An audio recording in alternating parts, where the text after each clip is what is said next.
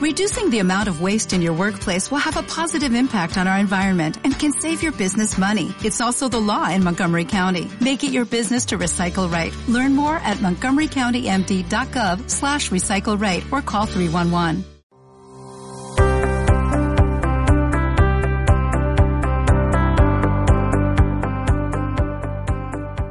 Amigas y amigos de la 106.1 FM Radio Ometepec, la radio de todos. Me permito enviarles un cordial saludo en donde quiera que ustedes se encuentren. A continuación les daré a conocer el santoral y las efemérides de este día con información del licenciado Jaime López Jiménez, cronista de Ometepec. Ahora bien, un día como hoy, pero del año 1821, toma el poder de la Nueva España don Juan de O'Donoghue, sexagésimo segundo y último virrey, quien viene con el título de jefe superior de la Nueva España, designado por las Cortes Españolas, enterado a su llegada a Veracruz que todo el país estaba a favor de la independencia, acepta firmar con Iturbide los tratados de Córdoba por los que reconocerá básicamente la independencia de México. A O'Donoghue le tocará presenciar en Palacio la entrada a la Ciudad de México del ejército trigarante. Como liberal destacado participó como miembro de la primera regencia del Imperio Mexicano, primera institución gubernamental que se dará en México como nación independiente y soberana.